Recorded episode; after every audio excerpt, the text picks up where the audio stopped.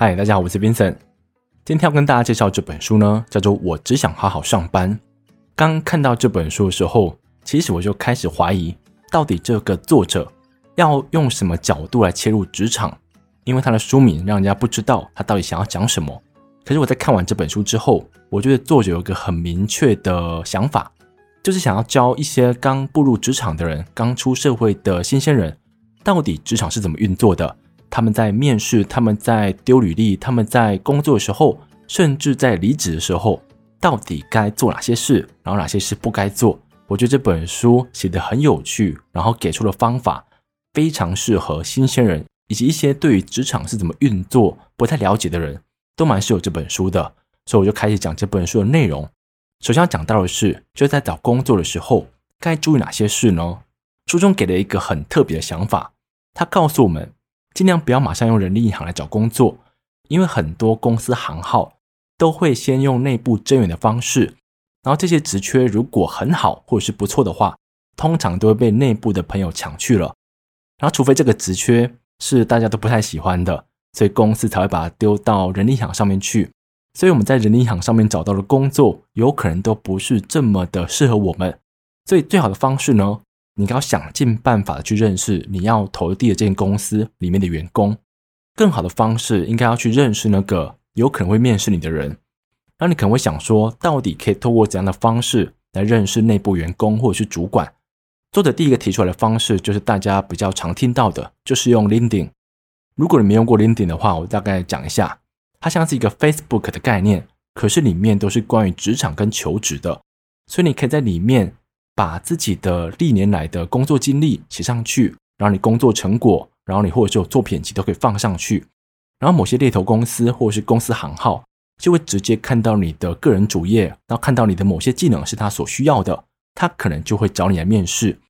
然后这样的平台呢，同时可以让你看到某间公司里面的员工。我之前在找工作的时候曾经用过，那时候我想投递一间比较新创的公司吧，我就上去搜寻这间新创公司的名字。还真的让我找到里面的员工，然后我就问他们，到底现在我要的职缺有没有缺？因为他们在人力行上面是没有挂职缺的。一开始他跟我讲是没职缺，可到最后大概过两个礼拜吧，他们跟我讲那个职缺现在出现了。可是我去看人力行的时候，那个职缺是还没有开出来的。所以我觉得认识内部员工的确有某些好处，即便只是跟他讲过几句话，两个甚至没碰过面。可是你可能就可以从中挖掘到一些大家还不会知道的职缺，这是我自己的亲身经验。然后作者也提供这样的方式，他说，如果我们可以在这样的平台里面找到某间公司里面的主管，我们或许可以用咨询的方式去问这位主管自己的职涯如何规划，然后自己的专业能力可以怎么去培养，用询问的方式，而不是直接问他有没有职缺。所以我过去的做法其实比较不恰当。然后透过作者的分享呢，我们就可以用询问的方式来认识里面的内部员工。然后第二个方式呢，是透过朋友介绍。这个方式可能听起来会很老套，可是我觉得作者给了一个还不错的想法，就是假设你现在有个朋友认识 A 公司的员工，你不要一直靠着你的朋友去跟对方联络，因为这样子你会一直麻烦这个朋友帮你做接洽，他可能会觉得有点烦，然后你可能会欠人家人情。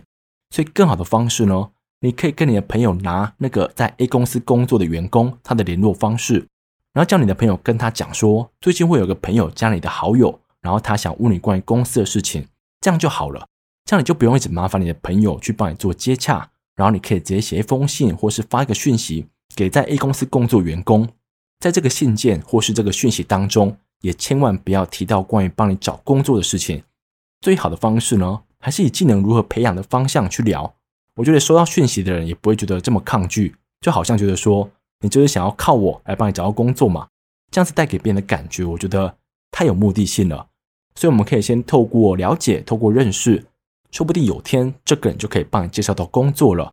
这是作者提到的关于在找工作的时候，我们除了可以利用人力银行之外，我们可以透过这两种方式来找到适合我们的工作。然后聊完找工作之后，我们假设自己已经获得了面试机会。我们在面试的时候可以掌握哪些技巧，或者是哪些地雷不要去碰触呢？第一个就是千万不要说前东家的坏话，因为很多面试官都会问你为什么会离开上一份工作。这时候你如果跟他讲说，你觉得上一份工作很烂，或是主管很烂，这样子的资讯都会让面试你的人觉得说，会不会改天我就是被你抨击的对象？我们可以把这情况带到生活当中。如果你有某个朋友常常喜欢讲旧情人的坏话，可能时不时会提到哦，我的男朋友怎么样，我的女朋友怎么样，就总是在讲别人的坏话的话，我们会觉得说他在别人面前是不是也会讲自己的坏话？就是这样的感觉。所以我们在面试的时候，当被问到你为什么离开上一份工作，最好可以避免用一些负面的资讯。我们可以告诉面试官，我想尝试新的技术，我想到不同的产业。虽然这些理由在面试官面前，他们会觉得说你就是在掰一个理由，但这也好过你讲前东家坏话的影响。我觉得，而第二点呢，就是在自我介绍的时候，你要讲一些主管想听的。用主管的立场来讲的话，他大概就想知道你在工作上会有哪些工作成果，然后你可不可以帮公司赚到钱。所以，如果你在自我介绍的时候讲一些跟这个不相干的，他都会觉得说你干嘛讲这个啊？也可能会开始怀疑你的表达能力，所以你可以在面试之前，把你过去的工作成果找三到五个，你觉得可以表现出你的工作能力，你觉得可以凸显你的个人特质的，把它拿出来放到你的自我介绍当中，然后你在家就可以练习喽。你要怎么把这三至五个讲得非常顺畅呢？而且都可以让你的特质以及技能被主管听见。然后在这个自我介绍当中，最好可以放入营收额增加或是业绩增加这样的事情。因为对公司来讲，赚钱就是最重要的。所以，假设你在过去可能是一个行政人员或者是一个行销人员，你可能会用你曾经参与过某一个专案，然后这个专案在市场上获得怎么样的成绩，你下次可以把它改成你加入到这个专案里头，你帮助公司的业绩提升了几成，这样子有数字在里面，其实主管比较容易感觉到你的付出对这个专案的影响。这样，我觉得主管会比较喜欢有数字的表达方式。然后下一个呢？就是在面试之前想几个通用问题，因为很多面试官都会在快结束之前问你：“你有什么问题想问公司吗？”我自己就准备几个通用问题。第一个，为什么会有这个职缺？我不知道这个问题好不好，但是我问了之后呢，通常都可以听到一些我想听到的东西。因为有时候面试官可能会告诉你，因为上一个人想去国外发展，所以他离职了，或者是他不适应工作环境。那这时候你就可以听出哦。在这样子的公司里头，可能会有派系问题，不然这个人怎么会无法适应工作环境呢？那我也听过说，上一个人觉得这样的工作压力太大了，这时候你就可以访问主管，在这间公司里面上班，每个人的工作量是怎么分配的？我们可以从回答中找出问题，这也是我喜欢问这个问题的原因。然后你可以想出几个在面试的时候你可以问面试官的，虽然在面试过程当中，你可能会有几个问题产生。可是你心中有几个问题在心中，我觉得你在被问到的时候也不会这么慌，而且主管通常会比较喜欢对公司有疑问的人，因为嫌货人就是买货人嘛。如果你对这间公司完全没有兴趣，完全不想了解，主管可能会觉得说，如果我发录取通知给你，你会不会不接受呢？所以我觉得准备好几个问题是蛮重要的。然后下一个呢，让自己的履历表压缩在一个 A4 纸就可以装进去的篇幅。我可以想象，很多人会把自己的过去的工作经历、自己的工作产出、工作成果都放在履历里面。你希望你过去的努力都被看见，但是对于一个主管来讲，他一个礼拜可能要面试四到五个人，他无法对每一个履历都看那么久，甚至他都没看过。所以我们可以假设一个状态：主管都是面试当下在看那份履历，所以我们在准备的时候呢，应该就把履历整理成在当下可以马上看完的版本。不要让他花这么多时间在履历上面，而且你可能会发现，当你把所有工作成果压缩在一个 A4 纸的篇幅的时候，你可以放入你最有自信的那一部分，然后主管可能会从这张纸里面找问题问你，然后因为这张纸上面的内容都是你非常有自信的，所以当他问你的时候，你也可以很有自信的回答他。这是我认为，当你把篇幅变小的时候，你首先可以让主管省力，第二个呢，你在回答的时候也会比较有自信一点。最后一个要点就是关于钱的问题，千万不要自己开口。你不要面试到最后，然后自己问主管说：“那我的薪资大概可以多少？”这样的问题丢给主管去问，因为当主管问你的时候，我们才会拥有反问的立场。我们假设现在主管问你说：“诶，请问你的预期薪资是多少呢？”这时候我们就可以问他说：“公司对于这个职位的预算是多少？”当这个问题抛出去之后，我们可能会得到一个答案，或是得不到。那当我们得到一个答案之后，我们可以看一下这个范围是不是我们可以接受的。可以的话，你再讲出自己的预期薪资。在讲预期薪资的时候，我们很容易拿上一份薪资，然后加个一点点放到这一份工作当中，然后在加总过程当中，一定要把过去的福利、把过去的额外年假放进来，这样才是你真实拿到的。把这样的数字讲出去，你也不会觉得说到新东家之后，觉得自己被克扣了。这是我觉得在面试的时候我们可以派得上用场的几个小技巧。那我们下一个要谈到的呢，就假设我们面试通关了，我们被通知两个礼拜后就要进到这间公司了。这时候我们可以做哪些事呢？第一个书中讲到的，你可以寄信给你的新主管，问他有没有什么参考资料可以先寄给你。这样听下来好像有点做作，但是我们站在一个主管的立场去思考的话，我们可能会觉得说，哦，这个新来的人好像蛮认真的。所以主管可能会对你的第一印象会比较好，这是我觉得书中提到一个我过去从来没有想过的做法，就是可以先寄一封信给你的新主管。然后第二个做法呢，你可以先问看看关于你未来会加入到的团队，他们有没有什么群组，他们有没有什么聊天室，可以让你先加入。当你进入到这样的聊天室或是这样的群组当中，我们可以去观察里面的人是怎么互动的，他们是怎么沟通的。这我觉得都是可以在到职前，我们可以先做到的几个小功课。那当我们到职之后，才是难关的到来。在到职之后，我们有几个注意事项一定要放在心中。第一个就是不要给错误的期待，不要给错误的期待，代表着你不要把自己逼得太紧。如果这个状态并不是你的平常表现的话，你未来在改变这个模式的时候，你可能会很不习惯。这样的状态可能是什么呢？你可能会希望自己在这份工作当中是非常认真的，所以你可能第一个月都是第一个到公司，最后一个下班的。然后你可能在平日晚上，主管发什么信给你，发什么讯息给你，你都马上回复。然后假日的时候呢，也可能发生这样的情况。然后你可能在一开始的时候觉得这样子还可以忍受啦，可是时间久了，你会发现这样子的自己工作起来非常吃力。你可能会觉得自己一个礼拜都没有休假。因为你的平日晚上跟你的假日还是不断被这样的讯息所轰炸，所以为了避免这样的情况出现呢，我们不该给同事或者主管错误的期待。我们应该就在一开始用我们最习惯的工作方式，例如你不用太早到公司，只要准时就好了。然后你也不用逼自己一定要加班，只要把今天该做的公事做完就好了。然后在平日的晚上呢，跟假日的晚上，如果讯息来了，你刚好有空，你可以先看一下。然后可能在周日晚上再回复就好了，你不必让自己无时无刻都处于工作的状态，这样子主管不会对你有错误的期待。因为如果就像刚才所讲的，我们一整天无时无刻都在上班，那当有一天你觉得这样做很累之后，你可能就放弃这样的模式了，你恢复到比较轻松的模式，这时候你的同事以及主管并不会觉得说，哦，你只是恢复到原本的状态而已，而是他们会觉得说，你这个人开始变懒散了。这是很现实的想法，就大家会觉得说，你刚开始不是这样子的啊，现在怎么变成这样子呢？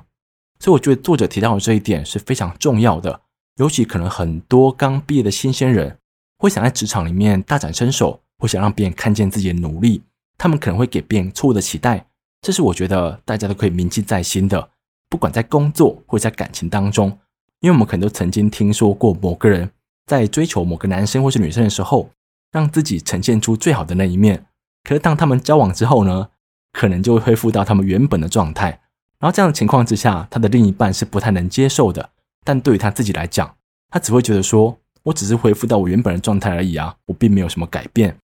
这是我觉得这本书里面提到一个蛮重点的部分。然后第二个呢，就是我们刚到公司的时候，千万不要只跟几个人特别好，因为就我过去的经验啊，我到一间公司之后。我可能会找那些特质比较相近、比较聊得来的几个人，跟他们特别好，一起吃饭，一起下班。然后，当我们找到这样子的小圈子之后，我们可能就懒得让自己拓展自己的人际关系。所以，你可能在公司里面就只认识这几个。可是，这样子的做法呢，会产生一个问题，就是你可能会不小心踩到关于派系的纷争。如果你刚好认识这几个人，他们是某一派的，可是你的主管可能是另一派的。所以你可能就会被你的主管盯着，或者是你永远无法升迁，永远无法拿到更好的福利。这是我觉得在进入一间新公司的时候蛮容易犯的错误。所以如果我们可以先让自己的人际关系先拓宽，拓宽之后，你认识了大部分的人，然后其中有几个你跟他们特别聊得来的，你再跟他们深交就好了。然后第三个呢，就是好同事不一定等于好朋友。这一点书中讲到的时候，其实我想了一下，到底好同事是不是等于好朋友？我想了蛮久的。后来我觉得要看自己对于好朋友跟好同事的定义是什么。对我来说，一个好同事就是他的人格特质、他的道德品性是不是够好，然后他跟我讲话、跟我工作的时候是不是尊重我。我觉得只要达到这几个门槛，我就认为他是一个好同事了。可对于某些人来说，他们可能会认为好同事就可以打打闹闹，可以开个小玩笑，甚至晚上可以出门吃饭。那我觉得书中会谈到这一点，是因为如果你把好同事跟好朋友的定义拉成一个等于的话，我们可能就会对他做一些关于好朋友才会做的事情，例如告诉你的好同事你自己的秘密，跟他讲某个人的八卦。我们告诉他太多事情之后，我们可能还会相信他会像好朋友一样帮我们保守住秘密。可是你可以回想一下，在生活中，你那些好朋友都是因为你们的价值观相近，你们的某些特质、某些兴趣是相符合的，你们才会拥有这段关系。可是同事不是诶，同事是因为你们可能年纪相仿，你们的技能相仿，然后你们每天都得一起工作八小时，所以你们才会如此熟识。当这两个角色是来自于不同成因，我们就可以想象，好同事不一定可以帮你做到好朋友可以做到的事情。所以作者会提到这一点。就是想让你想一下，你跟你所谓的好同事，假日会一起出门吗？你看过对方的另一半吗？如果对方离职，你们还会联络吗？想想这几个问题，你才可以确保你的好同事会帮你做到好朋友该做的事情。然后讲完道旨之后呢，我讲几个在我们工作时候我们可以做到的事情。例如我们在刚到一间公司之后，我们可以尽快跟我们的主管赶快约一场面谈。这个面谈的目的就是要去询问你的主管。他对你这个职务的期待是什么？他希望你可以做到哪些事？然后你透过这样的面谈，去了解你的主管习惯怎么样的工作回报方式。因为很多人可能会跟我一样有一个想法，就是尽量跟主管少接触就是好事。可是如果我们都不知道主管怎么了解我们的工作绩效的，那我们就无法期待说我们所做的东西是不是符合他的期望。因为到最后你会升迁，你会增加福利，都可能操之在他手。所以最好的方式呢，应该尽快知道你的主管是希望你做到什么事，然后他喜欢透过什么方式了解你的工作进度。这是我们在对付主管的时候可以使用的招数。然后在会议的时候呢，有个错误千万不要犯的，就是你可能从上间公司来到这间公司，然后你在这间公司开会的时候，听到别人讲到一个做法，你觉得不太认同，你可能就会说出：“可是我在上间公司都是怎么做的？”当这句话出来之后，别人不会觉得说你提出一个好想法，而是会觉得说，既然你上一间公司这么好，你干嘛过来啊？就是在开会的时候，我们该多利用耳朵，而不是用嘴巴，多听听大家的意见，而不是急着发表自己的想法。即便你的想法可能是好的，可能是正确的，可是给别人的观感就是不太好嘛。这是在会议当中我们可以特别注意的地方。那另外一个建议呢，就是在聚餐的时候。在聚餐的时候，我们应该尽量避免坐在主管旁边，因为这样看起来你好像很巴结的感觉。虽然你可能心里不是这么想，但在别人看起来就是这么一回事。然后在讲完上班的时候，我们可以注意的事项，最后就要谈到我们该如何好好离职。在看这篇之前呢，我从来没有想过怎么好好离职，我就觉得说我办好离职程序，交接完毕之后，我拍拍屁股就要走人了。可这本书给了几个非常好的建议，也是我时常犯的。第一个就是不要在找到新工作之后讲你现在这份工作有多烂。我可以想象啦，找到一份新工作，你会觉得自己有个免死金牌，所以你可能就会在办公室里面口出狂言，讲这份工作多烂，哪个主管对你不太好，你遭受到什么不公平待遇，你甚至想把这样的遭遇写成一份演讲稿，告诉全世界的人。可这种做法呢，会让你过去好不容易累积下来的形象不见了，因为大多数人可能会觉得说，在我离开这间公司之后，我跟你们所有人都不会再有所往来，所以我就乱讲话，我就摆烂。那这样子做法呢，其实不太好。然后第二个呢，就是去跟你的同事讲我的新工作有多棒。这一点有点像是你跟朋友去一间餐馆，然后你们从来没去过，然后你可能点到一个非常好吃的，然后你的朋友点到一个非常雷的。然后你在旁边不断告诉他：“哎，我东西好好吃哦，你要不要吃看看？”